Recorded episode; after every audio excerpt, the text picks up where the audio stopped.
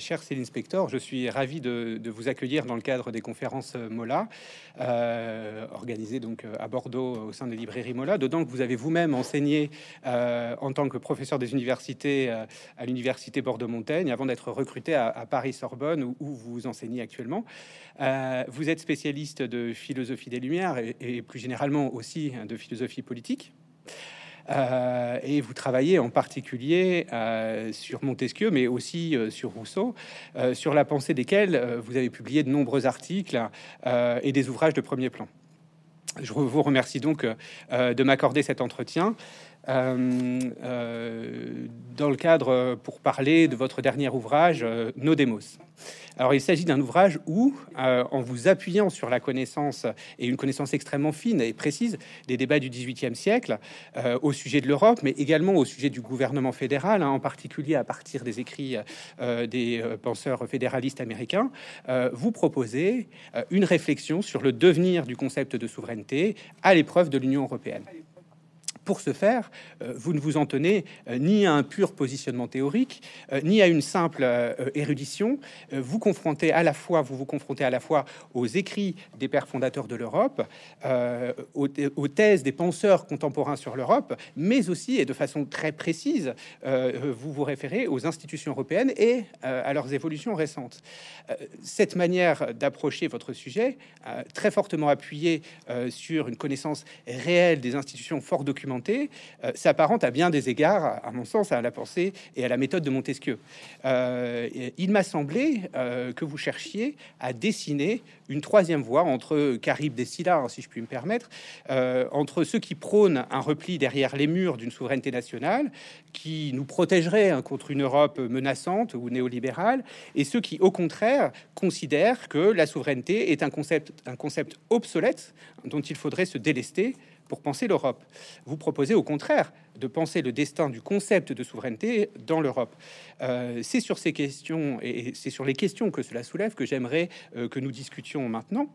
Euh, sans plus tarder, je vous pose ma première question. je pense que l'on peut partir du débat qui fait rage actuellement entre les souverainistes et les défenseurs d'un renforcement de l'Europe la, en face. le recours à la souveraineté nationale serait la seule manière efficace de se protéger contre les menaces extérieures pour les uns, et pour les autres, euh, ce serait au contraire un renforcement euh, de euh, l'Union européenne. comment justifier le retour en force du thème de la souveraineté, et en, particulier de la souveraineté nationale, et en quoi ce retour, dans la forme de l'État-nation, ne serait-il qu'une illusion, à votre avis? Alors merci beaucoup pour cette question qui est en effet très importante.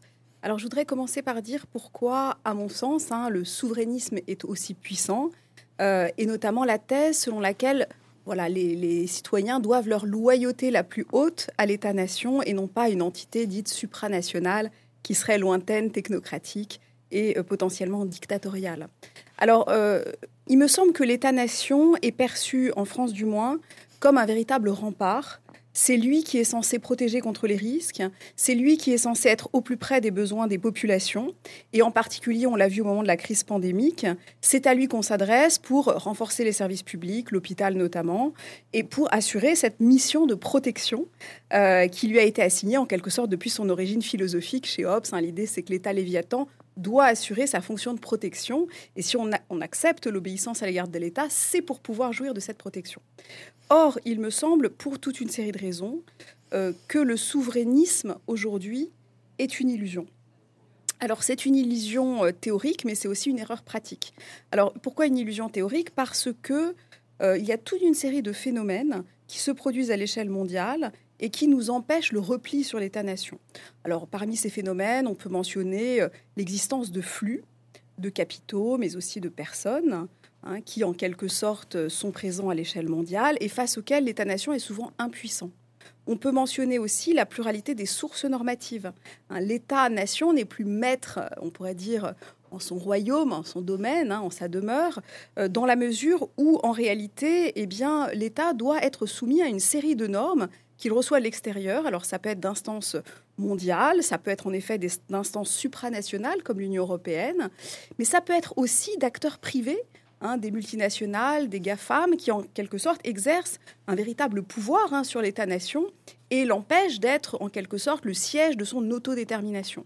Et donc l'idée selon laquelle eh bien, il pourrait y avoir une souveraineté nationale qui soit une capacité d'autodétermination intégrale, une sorte de souveraineté conçue comme volonté libre, hein, une souveraineté qui serait en quelque sorte absolue, eh bien en fait euh, est une véritable illusion à mes yeux.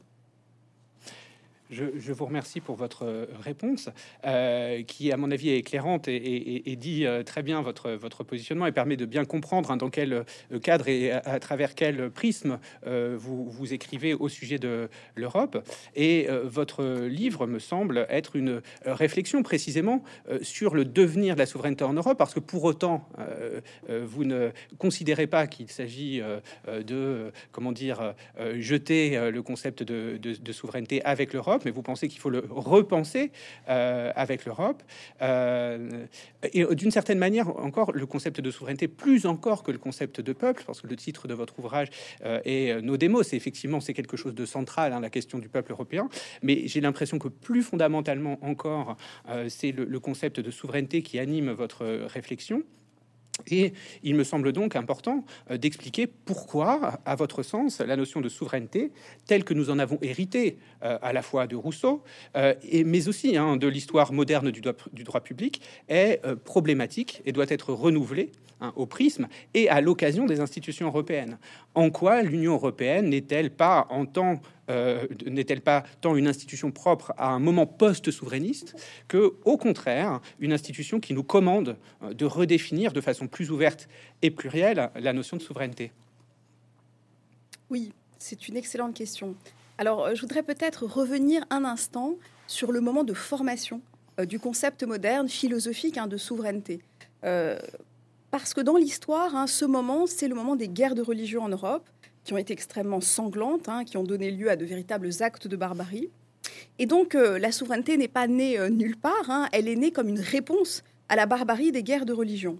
Et euh, chez des grands penseurs, philosophes comme Jean Baudin, et puis ensuite euh, chez Hobbes lui-même, qui vivait lui aussi à une période de guerre civile, de troubles révolutionnaires, eh bien, euh, la défense de la souveraineté, et en particulier de la souveraineté absolue, hein, unitaire, indivisible, inaliénable, cette défense de la souveraineté s'inscrit dans une volonté de pacification premièrement, des troubles intérieurs, ça c'est un premier point fondamental, mais aussi dans une volonté d'indépendance à l'égard d'entités extérieures. Alors, euh, à l'époque, hein, il faut bien voir que dans le contexte de formation des États-nations, euh, on a une volonté d'emprise hein, bah, du pape, hein, de la papauté d'une part, de l'Empire, et ce qu'il en reste dans le Saint-Empire romain germanique, et puis par ailleurs à l'intérieur des dissidences qui viennent des seigneurs féodaux, qui eux aussi euh, entendent exercer leur juridiction. Et donc le concept de souveraineté, disons, vient pour, en quelque sorte, réaffirmer la véritable autonomie Hein, du monarque, du souverain. À l'origine, c'est vraiment le monarque dont il est question, sur un territoire, sur une population, avec l'idée qu'il lui revient de donner, de casser la loi, comme disait Baudin, donc d'exercer le pouvoir de légiférer, et aussi, hein, disons, de voilà, de, réunir toutes les marques de la souveraineté, le droit de battre monnaie, de nommer les officiers, voilà, de décider, comme on dit aujourd'hui, de la guerre et de la paix ou de l'état d'exception. il y a toute une série de marques qui composent ainsi le concept de souveraineté et qui sont en quelque sorte indissolublement articulées. Or, il me semble qu'aujourd'hui, euh, dans un contexte très différent, euh, nous devons modifier ce concept unitaire de souveraineté. Et c'est euh, l'une des thèses que je défends dans l'ouvrage, c'est-à-dire qu'il me semble qu'il faut maintenir le concept, il faut le conserver, et notamment pour des raisons géopolitiques euh, dont je m'explique dans le livre, c'est-à-dire que en fait, nous vivons dans un monde d'États souverains qui défendent leur souveraineté, qui, la défendent parfois comme des grandes puissances et même parfois comme des empires, hein, les États-Unis, mais aussi la Chine, la Russie, la Turquie, etc. Et donc, euh, l'Europe doit assumer sa souveraineté, c'est-à-dire aussi, hein, dans une certaine mesure, se défendre, défendre ses principes, ses valeurs et ses intérêts dans un monde de grandes puissances. Alors, la souveraineté n'est donc pas un concept obsolète à mes yeux, mais elle doit être redéfinie, et en particulier, comme vous le disiez, elle doit être pluralisée. C'est-à-dire que l'une des grandes thèses de Hobbes ou de Rousseau, hein, qui vient à la suite de Hobbes, c'est l'idée selon laquelle la souveraineté ne peut être partagée. Hein, la souveraineté est une et indivisible. Et il me semble que c'est cette thèse-là qui mérite d'être revisitée, et notamment à la lumière, bah, disons, de Montesquieu euh, et des fédéralistes américains. Euh, Madison, Hamilton, hein, qui sont, disons, les grands pères fondateurs hein, de la Constitution américaine de 1787, et pour qui, en réalité, hein, ben voilà, la question se pose de savoir comment on peut concilier la souveraineté des États, il y avait 13 colonies américaines à l'époque qui formaient une confédération, et puis la souveraineté du gouvernement euh, fédéral, qui doit en quelque sorte ben voilà, chapeauter hein, l'ensemble de ces États. Et il me semble qu'il y a là quelque chose de très intéressant, c'est-à-dire une redéfinition de la souveraineté, non plus comme, disons, puissance de décider en dernier ressort, capacité de légiférer absolument, mais comme ensemble de compétences, comme faisceau de droit, qui implique la mutualisation d'un certain nombre de compétences au niveau fédéral. Ça ne veut pas dire qu'il faut tout centraliser, certainement pas, mais il y a un certain nombre de compétences, comme par exemple bah, effectivement la défense hein, militaire, comme tout ce qui relève du commerce, et puis il y en a d'autres hein, qui doivent être fédéralisées. Voilà, et donc euh, c'est ça qui m'a intéressé, c'est cette métamorphose du concept de souveraineté, qui à mes yeux, en fait, euh, a déjà ses racines au XVIIIe siècle. On peut même remonter à des auteurs qui, avant Rousseau, ont tenté de le théoriser, Jean Barbérac, par exemple, ou euh, Jean-Jacques Burlamaqui, hein, qui avait déjà pensé euh, la souveraineté comme un assemblage de pouvoirs, un assemblage de droits et de compétences qui peuvent fort bien être distribués, coordonnés, équilibrés. Ce qui, suppose que euh, effectivement un certain nombre de compétences soient placées sur le plan européen, mais que d'autres reviennent également au plan des États-nations, au plan des régions éventuellement. Alors, euh, comment penser justement cette euh, organisation euh, plurielle et complexe de la souveraineté dans ce, dans ce cadre? Alors, vous avez raison, et ça, c'est une question qui, à mon sens, doit s'inscrire dans le cadre d'un débat démocratique. C'est-à-dire qu'il ne revient pas à la philosophie politique de décider hmm. une fois pour toutes euh, des compétences qui doivent être partagées, exclusives ou d'appui, hein, comme on dit aussi parfois, euh, en ce qui concerne l'Union européenne. Je pense que la question de savoir ce qui doit être local, ce qui doit être régional, ce qui doit être national et ce qui doit être supranational est une question démocratique qui doit répondre en réalité à la nature en fait des problèmes qui se posent à chaque échelle. Hein. et donc évidemment, la question de l'échelle de la démocratie, elle est absolument décisive. Ce qu'il faut bien comprendre, c'est qu'il y a deux principes fondamentaux qui doivent être conciliés. C'est le principe de souveraineté, en effet, l'autodétermination démocratique, ça c'est un point fondamental, la souveraineté populaire, et d'autre part, un principe de subsidiarité hein, qui est également inscrit hein, dans euh, l'ordre juridique européen c'est-à-dire l'idée que les problèmes doivent être traités au plus près hein, euh, des citoyens. Hmm. C'est-à-dire que si une question se traite parfaitement au niveau local, on n'a pas de raison de la traiter au niveau national. Hein. on a le même problème avec nos collectivités territoriales. Mais si une question se traite fort bien à l'échelon national, c'est parfait. Hein. Il n'y a pas de raison non plus de la fédérer. En revanche, dans le monde dans lequel nous vivons et en raison des rapports de force entre les grandes puissances, il y a un certain nombre de problèmes qu'on ne pourra pas traiter à l'échelon national, d'où l'intérêt d'une souveraineté européenne que je défends en effet. Alors, euh, vous avez dit justement euh, de, façon euh, très éloquente et intéressante que la question de la souveraineté était toujours d'une certaine façon articulée avec la démocratie, une démocratie sur le plan européen. Ce qui nous conduit évidemment naturellement à la, notion de peuple, de peuple européen. et, donc, au fond, quel est le euh, que faire euh, avec, euh, que répondre à ceux qui disent qu'il est impossible de construire une démocratie sur le plan européen, puisqu'il n'existe pas de démos européen, d'où le titre de, ton, de ton ouvrage, il n'existe pas de démos européen, il n'existe pas de peuple européen. Alors que, que, leur, que leur répondre et quid hein, du peuple sur le plan européen? Oui, alors en effet, euh, c'est la raison pour laquelle j'ai donné ce titre à l'ouvrage, un No Demos, euh, souveraineté et démocratie à l'épreuve de l'Europe. Donc No Demos, en fait, c'est une thèse qui est répertoriée euh, dans les études européennes, qui consiste à dire que parce qu'il n'y a pas et qu'il n'y aura jamais de peuple européen, il n'y a pas et il n'y aura jamais de démocratie européenne. Et c'est cette thèse-là que j'ai tenté, euh, en effet, de réfuter euh, de plusieurs façons. Et tout d'abord en revenant au concept de peuple lui-même. Hein. Qu'entend-on exactement par peuple hein? Là aussi, on a un des concepts fondamentaux hein, de la philosophie politique euh, antique et moderne. Alors, ce qu'il faut voir, c'est que, à mes yeux, précisément, il faut éviter le modèle nationaliste du peuple, c'est-à-dire un modèle où le peuple est constitué par des traditions nationales, par une langue unique, par un ensemble euh, de caractéristiques euh, géographiques et historiques intangibles qui, en quelque sorte, lui donnent une essence singulière euh, et le définissent parfois même de manière ethnique, hein, pour ne pas dire raciale. Donc, face à cette vision du peuple ethnique, j'ai voulu m'en tenir à une définition du peuple civique, c'est-à-dire que le peuple hein, ne doit pas être réifié, il ne doit pas être considéré comme une entité homogène. Hein. le peuple, c'est une identité variable à travers le temps, qui bien sûr est tributaire de sa géographie et de son histoire, il ne s'agit surtout pas de le nier, mais qui est avant tout une association d'individus libres et égaux, unis par des liens de solidarité civique. Voilà la définition que je donne, euh, qui est par exemple également celle de Jürgen Habermas, hein, qui effectivement s'oppose par exemple à la vision schmittienne euh, du peuple hein, euh, comme, comme démos homogène et unifié, en l'occurrence fondé sur une ethnie, voire une race. Donc si vous voulez, si on s'en tient à cette vision individualiste, c'est-à-dire qui accepte que le peuple, c'est d'abord une association libre et volontaire d'individus, qui repose sur un contrat social, eh bien alors il n'y a pas de raison de ne pas se poser le problème du peuple européen. Et je pense qu'il y a là un sophisme qu'il faut absolument, euh, disons, démystifier, cette idée qu'il n'existe pas de peuple européen, parce qu'en réalité, c'est une thèse qui repose sur une réification du peuple. Or, euh, ce que je propose pour ma part, c'est de définir le démos européen comme l'association libre et volontaire, hein, reposant sur le principe d'égalité, de l'ensemble des démoïs effectivement, qui ont chacun leur histoire, leur tradition, leur langue, hein, et qui composent, en reposant sur le contrat social européen, qui composent cette entité d'un genre nouveau, ce régime unique et hybride, euh, cette polythéia nouvelle qu'est l'Union européenne. Hmm.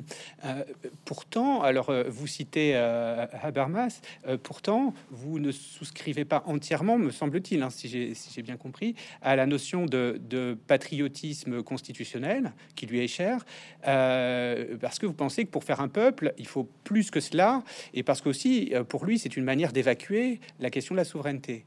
Alors précisément, comment penser le, le, peuple et comment, au fond, trouver trouver les moyens de donner corps aux institutions euh, pour le peuple et pour fédérer un peuple sur le plan européen Oui, alors, euh, c'est là la question délicate que vous avez raison de poser. Alors, je voudrais juste dire un tout petit mot de Habermas, parce que euh, la défense du patriotisme constitutionnel, hein, qu'il a proposé dans les années 1990, c'est-à-dire l'idée selon laquelle, au fond, on pouvait fonder l'adhésion à l'Union européenne simplement sur la base d'une adhésion à ces principes, hein, c'est-à-dire au principe de l'état de droit euh, lui-même, euh, sans, disons, euh, voilà, donner crédit à l'idée que le patriotisme repose sur l'amour de l'histoire, de la culture, hein, tout ce qui relève en effet de la mémoire. Cette conception un peu abstraite hein, du patriotisme constitutionnel qui a rencontré beaucoup d'objections n'est plus celle de Habermas hein, dans les années 2000. il a lui-même beaucoup évolué sur ce point et il y a un magnifique texte qu'il a coécrit avec Jacques Derrida en février 2003.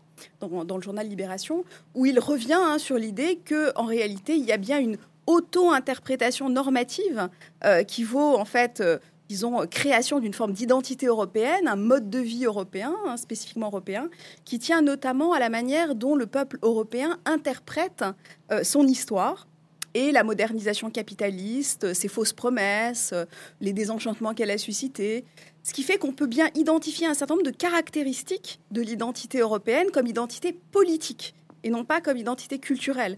Et c'est ça l'idée qui me semble tout à fait essentielle. Donc, par exemple, un certain rapport à l'État-providence, hein, à la défense de l'État euh, social, euh, disons euh, un certain rapport aussi à l'histoire de la colonisation. Enfin, il y a un certain nombre de traits comme ça qu'il peut identifier, la sécularisation, etc.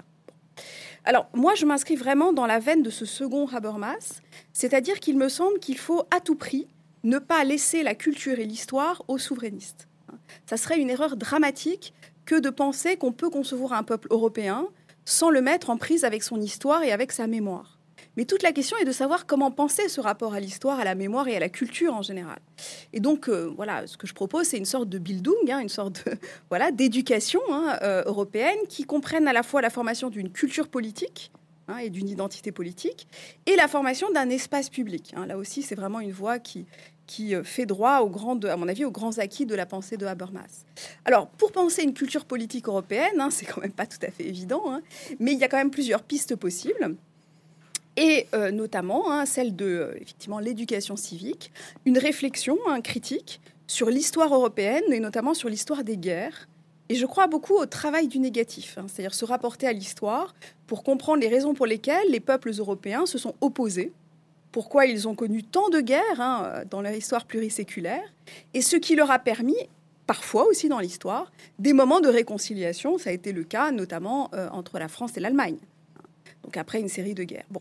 Donc voilà, si vous voulez, je pense qu'il faut cette attitude réflexive par rapport à l'histoire, mais il faut aussi d'autres éléments. Et dans la Bildung que je, que je conçois et que j'appelle de mes voeux, euh, il y a notamment tout ce projet du nouveau Bauhaus européen, c'est-à-dire en fait passer par l'architecture, passer par le design, passer par des événements culturels, des fondations scientifiques, des regroupements artistiques, qui font vivre en effet l'idée d'une culture européenne, euh, qui est avant tout une culture politique pour éviter les problèmes d'essentialisation ou l'idée selon laquelle il faudrait, euh, disons, aller puiser hein, dans les racines chrétiennes de l'Union européenne, ce qui est évidemment une voie que, que je refuse. Alors, ça, me semble effectivement d'une voie euh, très, euh, très prometteuse hein, de penser euh, les conditions d'émergence d'une citoyenneté européenne, c'est-à-dire qu'au fond, le, le peuple se, constitue de, de, citoyens. Et, une question centrale est de savoir précisément bah, comment parvient-on à amener chaque habitant d'Europe à la conscience de sa citoyenneté euh, européenne et à dépasser hein, précisément euh, les, frontières de son, de, son, de, son imaginaire, de son imaginaire politique.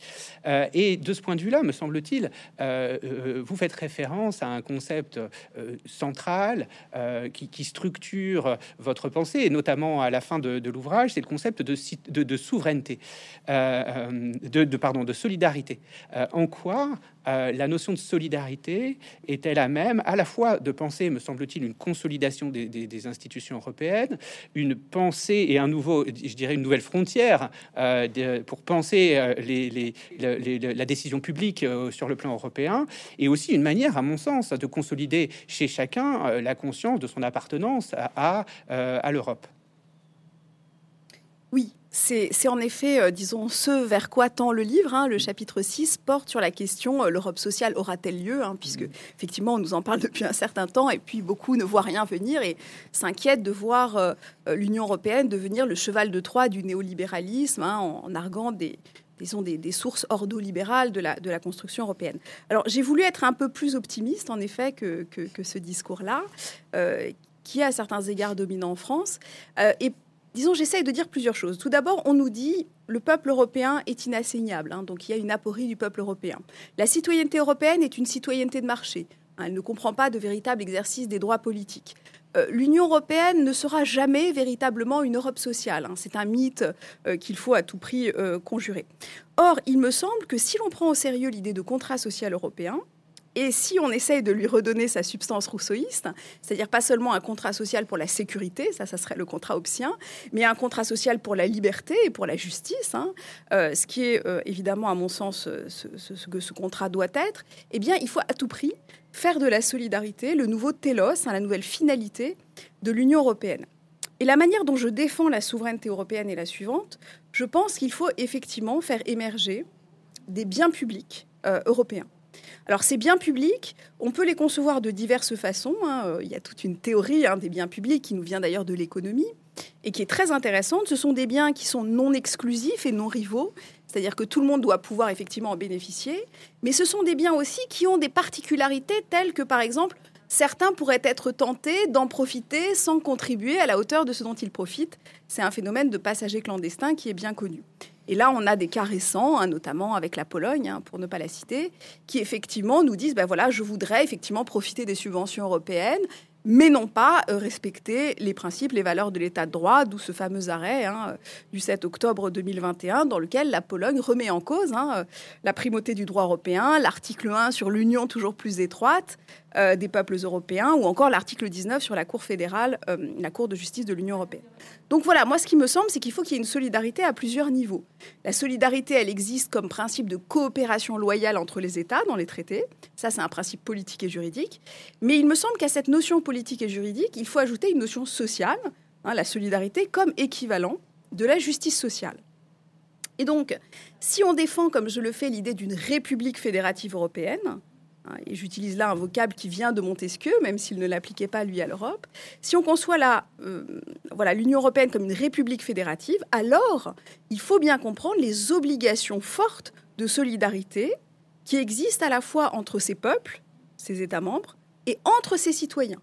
Et donc c'est cette solidarité transnationale que j'essaye de penser dans le dernier chapitre du livre, à partir, disons, euh, de principes fondamentaux. Alors, euh, on pourrait rentrer dans le détail de la, de la démonstration si vous le souhaitez, mais il me semble que les biens publics que l'Europe doit défendre, c'est-à-dire gérer démocratiquement et financer en commun, relèvent notamment bah, de la transition écologique, problème fondamental que l'État-nation ne pourra pas résoudre seul, mais aussi, bon, transition énergétique hein, autant que écologique, mais aussi euh, des problèmes majeurs comme la défense, en effet, la sécurité commune, comme euh, la protection de l'emploi et euh, la justice sociale. Et j'insiste beaucoup sur le fait qu'à l'échelon européen, il faut en quelque sorte remédier aux effets pervers du marché unique lui-même. C'est-à-dire que l'ordre juridique européen repose sur deux grands principes que je trouve admirables pour ma part, qui sont d'une part la liberté de circulation, donc les capitaux, les biens, les services, etc., et d'autre part le principe de non-discrimination sur la base de la nationalité notamment. Or, la libre circulation et la non-discrimination créent un ensemble d'effets pervers. Et notamment le fait que, par exemple, hein, les, salariés non qualifiés dans les pays dits de l'Ouest sont exposés à une concurrence salariale hein, qui est jugée déloyale de la part de ressortissants, effectivement, d'États membres qui viennent de l'Est où les salaires sont plus bas et euh, les cotisations sociales plus faibles. Donc il faut remédier à ces défauts de l'européanisation, qui ne sont pas seulement ceux de la mondialisation, et qui sont liés à l'ouverture obligatoire des marchés et des sociétés. Donc je suis pour ma part favorable à cette ouverture, c'est-à-dire un espace sans frontières intérieures, mais il faut remédier aux défauts qu'elle crée et protéger les populations qui ont été vulnérabilisées par cette ouverture. Et euh, c'est en leur direction que doit euh, jouer la solidarité. Alors, donc, en, réalité, euh, la, solidarité, on, la pense très souvent euh, euh, comme devant ouvrir des droits à des droits, et des droits créances en particulier, des droits à. mais en réalité, vous insistez, à mon avis, de façon extrêmement éclairante hein, sur le fait que la solidarité implique aussi des charges. C'est une distribution équitable des avantages et des charges. Et ça, je crois que effectivement, c'est un point, c'est un point essentiel. et pour, parvenir justement à, penser euh, une solidarité qui pourrait se construire, c'est-à-dire une prise de conscience à la fois des avantages mais aussi des charges euh, euh, qui répondent pour penser cette, la construction, euh, cette construction sur le plan européen, vous utilisez, vous mobilisez beaucoup, et en particulier euh, au début de l'ouvrage, mais en fait c'est un fil rouge hein, tout, du long, euh, la pensée fédéraliste, hein, les, fédéralistes américains. cela semble, il me semble, un des points originaux de, ta, de ta démarche. En quoi le moment de fondation des États-Unis d'Amérique peut-il servir de modèle utile pour penser le chemin qu'il reste à parcourir aux institutions européennes. Il me semble ainsi intéressant de, revenir euh, sur euh, ce qui peut être, euh, ce qui peut être imité du modèle américain, mais peut-être aussi sur ce qui résiste dans ce, rapprochement entre la construction européenne et le modèle de la construction américaine tel que tu y fais référence. Oui, alors c'est évidemment une question délicate hein, et qui demande vraiment une attention fine aux circonstances. Euh, lorsque l'on parle des États-Unis d'Europe, hein, vous savez que Victor Hugo en parlait déjà, hein, c'est une, vieille idée, euh, en effet, qui fait partie du, discours fédéraliste. Alors, euh, le moment 1787, hein, le moment constituant américain, euh, je l'ai étudié notamment autour de tous ces débats autour de, la ratification de la Constitution, au moment où s'opposent les, les, fédéralistes, Madison et Hamilton notamment, et de l'autre les antifédéralistes, qui défendent, eux, une conception unitaire de la souveraineté, et non pas une conception gradualiste et différentialiste, hein, comme euh, les, les fédéralistes. Pardon. Donc, ce qui se joue à ce moment-là, c'est la question de savoir finalement, est-ce qu'on passe d'une confédération, c'est-à-dire d'une simple alliance hein, euh, entre États pour leur sécurité commune, à une véritable fédération, et comment on réorganise la souveraineté à ce moment-là? Et le pari des fédéralistes, donc Madison et Hamilton, c'est d'avoir puisé dans Montesquieu la théorie de la République fédérative, qui est au livre 9 de l'Esprit des lois, qui est une théorie extraordinaire qui permet de penser, disons, une sorte de pacte, hein, une association volontaire et libre entre États euh, pour leur sûreté commune, qui euh, présente toute une série de caractéristiques passionnantes. Et Montesquieu avait beaucoup réfléchi aux moyens de s'unir dans ce genre de confédération ou fédération. À l'époque, la distinction n'existait pas. Et donc, euh, Montesquieu avait proposé une théorie de la confédération démocratique, par exemple, hein, euh, avec l'existence d'un conseil, etc.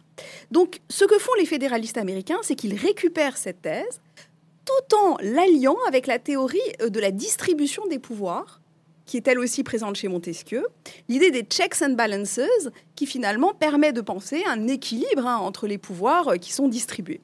Et donc, grâce à ces deux théories, ils vont penser l'articulation entre le niveau fédéral et le niveau des États, euh, disons, au moment de la fondation des États-Unis d'Amérique. Les 13 colonies vont en quelque sorte être associées, non seulement, euh, disons, pour leur sécurité commune, mais avec un véritable gouvernement. Et la grande trouvaille des fédéralistes, hein, pour répondre aux critiques antifédéralistes qui leur disaient une souveraineté partagée est une contradiction dans les termes, un solécisme en politique, eh bien, la réponse qu'ils ont trouvée, c'est James Wilson qui l'a trouvée, c'est l'idée selon laquelle, en réalité, le peuple est le seul souverain. Le peuple est le seul souverain et donc il est à la fois le titulaire de la souveraineté lorsqu'il la délègue aux États et le titulaire de la souveraineté lorsqu'il la délègue à l'État fédéral. Et cela ne préjuge pas, encore une fois, du niveau de centralisation et de ce que l'on doit mutualiser. Mais l'idée, c'est que dans les deux cas, on a des émanations du peuple souverain et le souverain, euh, le peuple, hein, ne délègue que pour un temps donné, dans des limites données, pour un mandat précis, etc. Et ça, il me semble que c'est une idée fondamentale qu'on ne trouvait pas chez Montesquieu, qui, pour sa part, avait une théorie euh, quasiment inexistante hein, de la souveraineté comme telle. Voilà la raison pour laquelle il me semble intéressant, disons, de poursuivre la voie des fédéralistes américains. Alors néanmoins, bien sûr, hein, beaucoup de choses ont changé, euh, et la situation est très différente en Europe aujourd'hui. Alors qu'est-ce qui résiste? Mais d'une part, euh, dans le cas des 13 colonies américaines, on avait une même langue, des traditions communes, hein, c'était des dissidents venus d'Angleterre, donc euh, voilà, des traditions communes, une religion commune hein, en l'occurrence. Euh, et puis, il n'y avait pas une très longue histoire, c'est-à-dire que les États étaient relativement faibles, ils n'avaient pas de tradition administrative, pas de tradition juridique propre, pas de tradition politique différente les unes des autres. Dans le cas européen, on a des États qui toute une histoire, qui sont forts, souvent unifiés par la langue, par des traditions, par une culture administrative, etc. Donc la situation est très différente. Néanmoins, je souhaiterais quand même donner quelques raisons pour lesquelles il me semble que euh, ce n'est pas rédhibitoire, hein, cette différence.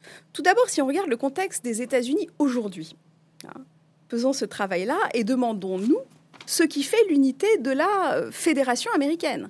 C'est-à-dire qu'on est aujourd'hui dans une situation multiculturelle, quasiment multilingue, euh, avec des traditions religieuses qui sont maintenant très différentes. Et on n'a plus du tout cette belle unité, hein, on pourrait dire, qu'il y avait au début. Pourtant, les États-Unis restent un État fédéral. Donc en fait, la fédération a su résister et s'adapter à, voilà, hein, disons, cette diversité, hein, le caractère multiculturel du peuple, etc. Donc je pense que ce n'est pas du tout impossible. Ça, ça me paraît être un argument important. Inversement, nous, en Europe, nous pouvons concevoir une république fédérative qui laisse une autonomie réelle aux entités associées. Et c'est cette voie-là, hein, dans le sillage de Montesquieu, qui me semble tout à fait intéressante, c'est-à-dire que voilà, il s'agit évidemment pas de concevoir un despotisme, hein, un nouveau Léviathan, une sorte de super-État qui viendrait écraser euh, les souverainetés nationales et abolir la diversité culturelle. C'est évidemment pas de ça qu'il s'agit. Et je tiens quand même à rappeler que dans les traités, on a le principe de protection euh, de euh, la diversité culturelle qui me semble évidemment devoir être être porté au nu. Hein. C'est vraiment un principe de richesse interne. Donc il ne s'agit pas d'abolir le pluriversum, euh, disons, voilà, des États, des peuples. Hein. Il s'agit simplement de savoir ce que l'on souhaite mutualiser, quelle partie de la souveraineté nous voulons exercer ensemble. Merci beaucoup. Alors, euh, euh, il me semble que euh, tu, cites dans ta réponse explicitement Montesquieu, inspirateur à certains égards des fédéralistes américains, mais on voit aussi d'une certaine manière en sous-main un, peu de, Rousseau, parce que ce serait un Montesquieu, tempéré par Rousseau, la souveraineté populaire. et c'est là-dessus que vont porter mes, deux dernières questions, pour revenir aux sources. Hein, si je puis dire, euh, à l'issue de cet entretien. Euh, euh, je voulais poser au fond de, vous poser une question sur sur l'esprit des lois et votre rapport à, Montesquieu. Tant il m'a semblé qu'au fond, votre, votre méthodologie en, était, en était inspirée, en particulier hein, le, goût pour le droit comparé, pour la réflexion à partir des données institutionnelles concrètes, plutôt qu'à partir des problèmes abstraits, même si évidemment les problèmes abstraits ne sont pas du tout absents, mais ils sont toujours mis en regard des, situations concrètes hein, qui, qui, nous amènent à, y penser. la, défense de positions complexes, fines et équilibrées. Alors, est-ce que vous seriez d'accord hein, si, avec ce, jugement qui consiste à dire que votre, votre écrit, vos propositions sur l'Europe sont, comment dire, fidèles à l'esprit de, à l'esprit de, de Montesquieu? Qui a été votre auteur longtemps de prédilection et qui le reste à mon avis. Oui, alors j'en serais très honorée. Enfin, pour moi, c'est évidemment le modèle, euh, le modèle absolu. Enfin, voilà, il me semble que Montesquieu n'est pas suffisamment étudié, que sa pensée n'est pas suffisamment euh, diffusée en France. Hein. C'est pas le cas aux États-Unis d'ailleurs. C'est intéressant ce contraste. Euh, c'est évidemment un modèle et notamment dans la question de l'articulation de la science politique et de l'art de gouverner. C'est-à-dire que ce qui me paraît tout à fait magnifique chez Montesquieu, hein, et qu'on retrouve d'ailleurs dans une certaine mesure chez Rousseau, c'est la volonté à la fois d'établir des grands principes, Hein, notamment celui de la distribution des pouvoirs, mais en même temps de toujours réfléchir à la manière d'appliquer ces principes en situation, dans les circonstances, ici et maintenant, en tenant compte de l'histoire des peuples, en tenant compte de leurs traditions politiques et juridiques. C'est-à-dire qu'en fait, il y a un refus de l'essentialisation hein, et un refus de ce qui, chez Hobbes, hein, si vous voulez, était l'idée d'une science politique universelle qui aurait des principes anhistoriques et applicables en tout lieu, en tout temps. Voilà. Donc c'est cette attention fine à l'histoire aux circonstances qui me paraît décisive. Et il me semble qu'en effet, pour moi, euh, voilà, l'esprit des lois, hein, c'est le livre qui mérite en effet euh, d'être poursuivi, prolongé aujourd'hui. Alors, euh, en un sens, Tocqueville l'a fait quand il est allé en Amérique. Il a prolongé les analyses de Montesquieu. Il a essayé de le faire. Je pense qu'il faut le faire aussi aujourd'hui, pour notre temps. Essayer de comprendre quel est l'esprit des institutions européennes les rendre accessibles, parce que c'est vrai qu'elles sont complexes, euh, et essayer de cerner ce que doit être le rapport entre les lois et les mœurs. Hein. C'est-à-dire ne pas oublier cette question décisive des mœurs, de l'esprit, de l'éthos, euh, lorsqu'on réfléchit aux conditions euh, dans lesquelles l'art de gouverner doit s'exercer. Et c'est la condition, à mon avis, sine qua non pour que l'Europe n'apparaisse justement pas comme une sorte d'État léviathan technocratique et justement autant les conditions de possibilité même de la démocratie nationale. Donc voilà, si vous voulez, moi, c'est cette articulation entre des principes auxquels je tiens, ceux de l'état de droit, tous ceux qui sont énoncés à l'article 2 du traité de l'Union européenne, hein, voilà, la démocratie, l'état de droit, la dignité, l'égalité, la liberté, etc. Ces grands principes doivent être articulés de manière à s'adapter, effectivement, euh, aux circonstances culturelles et aux conditions, disons, euh, voilà, pratiques hein, dans lesquelles euh, les institutions prennent place. Et, oui, et puis effectivement, euh, Montesquieu pense aussi euh, la liberté à, travers les, institutions, un certain équilibre des institutions euh, qui, qui la rendent possible. mais effectivement, comme vous y insistiez, la, question de la, souveraineté est, chez lui secondaire, même si elle apparaît peut-être un, peut-être un peu plus quand il parle de la République. et précisément, vous faites à ce moment-là référence à Rousseau, et ce sera ma, question finale qui permettra de, de conclure et à la fois de ressaisir euh, l'enjeu central hein, de la souveraineté populaire dans votre ouvrage. Euh, alors, quid justement de la, la, souveraineté populaire euh, inspirée de Rousseau, mais en même temps, pas entièrement rousseauiste, hein, au sens où je, le, comment dire, elle, n'est pas pensée, me semble-t-il, à travers la notion de volonté générale dans, votre ouvrage. Alors, comment justement utiliser Rousseau sans pour autant euh, tomber dans les, écueils euh, d'un rousseauisme qui penserait le peuple à travers une sorte d'idée unifiée hein, que serait la volonté générale. Et en quoi, justement, les, institutions européennes sont un laboratoire pour repenser à nouveau frais cette démocratie populaire? Oui, alors c'est une vraie question qui est difficile. disons qu'il y aurait une tentation euh, qui euh, serait pour moi euh, d'écarter Rousseau, même si c'est un des auteurs sur lesquels j'ai aussi le plus travaillé, dans la mesure où il y a, et j'ai essayé de le montrer, une voix souverainiste qui utilisent beaucoup euh, Rousseau et le rousseauisme. Et donc, euh, en France notamment, hein, Rousseau est si important dans l'imaginaire national, dans notre représentation de la République, hein, dans notre devise, hein, liberté, égalité, fraternité. Rousseau est si présent depuis la Révolution française qu'il y a une tentation, disons, pour les souverainistes de se réapproprier et même de monopoliser un certain Rousseau et de dire, voilà, la souveraineté populaire, la République une et indivisible, et donc c'est une manière de s'opposer euh, à l'Europe et au supranational en général. Or, euh, ce qui me paraît très intéressant, c'est de voir qu'un autre Rousseau est possible, hein, si j'ose dire. C'est-à-dire qu'il y a euh, des textes de Rousseau qui sont complètement méconnus ou écartés hein, dans cette perspective. Alors, il y en a notamment deux séries hein, que je vais rappeler très brièvement. Il y a une série de textes où Rousseau explique très bien que euh, la cité telle qu'il la conçoit, la souveraineté populaire euh, telle qu'il la conçoit, c'est-à-dire sans représentation, ne peut fonctionner qu'à l'échelle d'un petit État. Hein, avec des conditions très strictes qui portent notamment voilà, un État égalitaire avec un peuple relativement homogène, des mœurs communes, etc. C'est une situation que Rousseau ne voyait pas du tout fonctionner à l'échelle de nos États-nations. C'est-à-dire que pour Rousseau, ce que nous vivons actuellement n'a rien à voir avec euh, une démocratie ou même avec une république. Hein. Et donc ça, c'est un premier point que je voudrais rappeler pour tous ceux qui veulent s'approprier un rousseauisme, entre guillemets, de pacotille. C'est-à-dire qu'en réalité, ce qu'ils défendent n'est pas ce que proposait Rousseau. Hein. C'est-à-dire qu'en fait, pour Rousseau, effectivement, la République telle qu'il la conçoit, c'est Genève, par exemple, et encore la Genève du XVIe siècle, pas celle du XVIIIe. Euh, il y a un second, disons, un second pan de texte qui me paraît essentiel et qui est trop méconnu. Ce sont les textes de Rousseau sur les relations internationales. Ce sont des textes absolument passionnants. Et dans euh, un texte que j'ai moi-même, disons, beaucoup travaillé, les écrits euh, sur le projet de paix perpétuelle de Monsieur de l'abbé de Saint-Pierre, hein, c'est un texte que Rousseau a en partie publié en 1761, eh bien, on a une théorie qui est absolument extraordinaire de la Confédération européenne.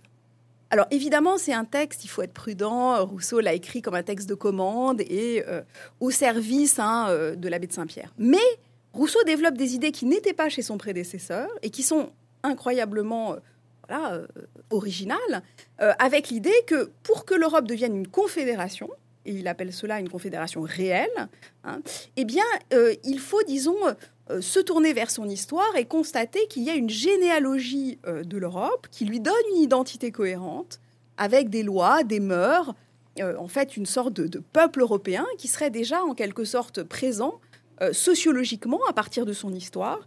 Et c'est sur la base, en quelque sorte, de ces conditions prépolitiques que l'on peut penser la Confédération européenne. Et il me semble que Rousseau était très lucide sur le fait que cette Confédération ne pouvait pas exister dans un univers de grande monarchie, et donc à son époque. Mais euh, ce qu'il n'excluait pas, c'est que, bah, évidemment, hein, si l'Europe se républicanisait, ce qu'il pensait impossible avant la Révolution française, eh bien, cette confédération pouvait de fait prendre sens. Et donc, nous nous situons, nous, après la Révolution française, après les différentes républicanisations des peuples européens, et donc dans une situation historique très différente, où il me semble que sa théorie de la confédération européenne reprend sens et vigueur. Et donc voilà, c'est ce Rousseau-là que je trouve passionnant et qui mérite à mes yeux d'être réhabilité. Merci beaucoup, cher Céline Spector. Et je suis sûr que cet entretien aura été une invitation à la lecture, tant de votre ouvrage, mais aussi de la, relecture et la redécouverte de, grands classiques comme Montesquieu et Rousseau. Euh, et parce que je pense que euh, votre ouvrage est une euh, invitation à leur permettre de, penser aujourd'hui et, surtout à nous permettre de, penser aujourd'hui, de penser l'Europe aujourd'hui. Et, je crois que c'est un des, intérêts, un signe du livre que euh, vous, venez de publier. Et euh, merci à nouveau hein, pour, cette, pour cet entretien passionnant. Merci à vous pour vos questions.